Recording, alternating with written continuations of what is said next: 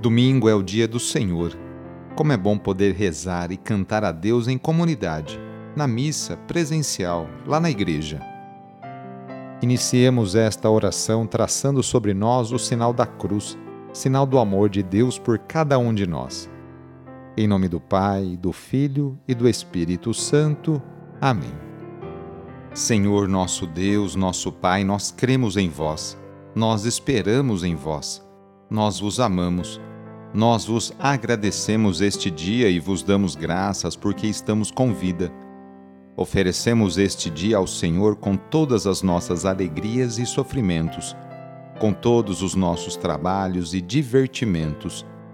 Guardai-nos do pecado e fazei de nós instrumentos de vossa paz e do vosso amor.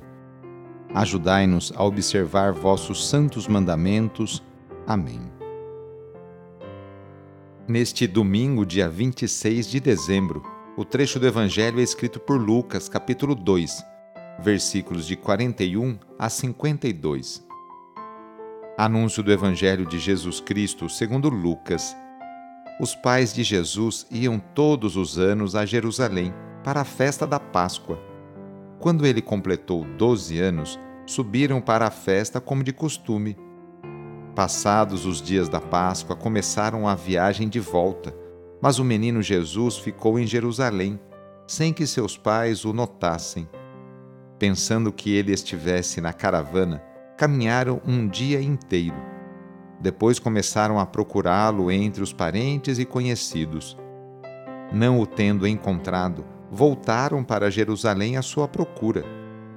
Três dias depois o encontraram no templo Estava sentado no meio dos mestres, escutando e fazendo perguntas.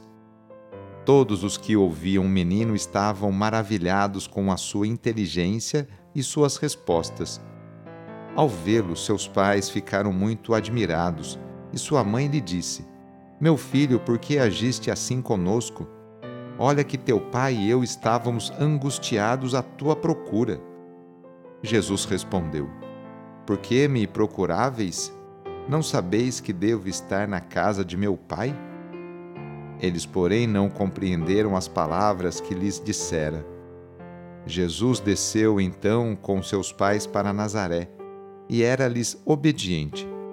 Sua mãe, porém, conservava no coração todas essas coisas. E Jesus crescia em sabedoria, estatura e graça diante de Deus e diante dos homens. Palavra da Salvação a composição da Sagrada Família é perfeita. José é um homem justo, Maria, a cheia de graça, e Jesus, o Santo. É natural pensar que reinava entre eles a mais completa harmonia. De fato, são para nós incomparáveis exemplos de profunda obediência a Deus e de excelente convivência social. Convém lembrar, porém, que eles caminhavam na fé em Deus a José coube educar o menino Jesus segundo o judaísmo. Maria teve que conciliar seu admirável zelo materno com os passos do filho adolescente, que se ocupava com os assuntos do Pai Celeste. Acompanhar o filho em seu crescimento foi certamente um desafio para Maria e para José. Contudo, Maria, que guardava todas as coisas em seu coração, soube compreender a caminhada do filho, que crescia em sabedoria, tamanho e graça diante de Deus e das pessoas. Rezemos juntos agora a oração de São Francisco de Assis, pedindo a paz e pedindo que eu e você sejamos instrumentos dessa mesma paz. Senhor, fazei-me instrumento de vossa paz. Onde houver ódio, que eu leve o amor. Onde houver ofensa, que eu leve o perdão. Onde houver discórdia, que eu leve a união. Onde houver dúvida, que eu leve a fé. Onde houver erro, que eu leve a verdade. Onde houver desespero, que eu leve a esperança. Onde houver tristeza, que eu leve a alegria. Onde houver trevas, que eu leve a luz. Ó Mestre, fazei que eu procure mais consolar que ser consolado compreender que ser compreendido, amar que ser amado, pois é dando que se recebe, é perdoando que se é perdoado, e é morrendo que se vive para a vida eterna. Amém.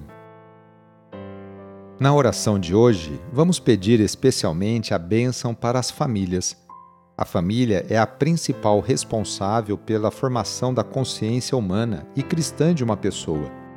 A família é a célula principal da sociedade e atualmente vemos um grande sofrimento de tantas famílias que passam por dificuldades em seus relacionamentos.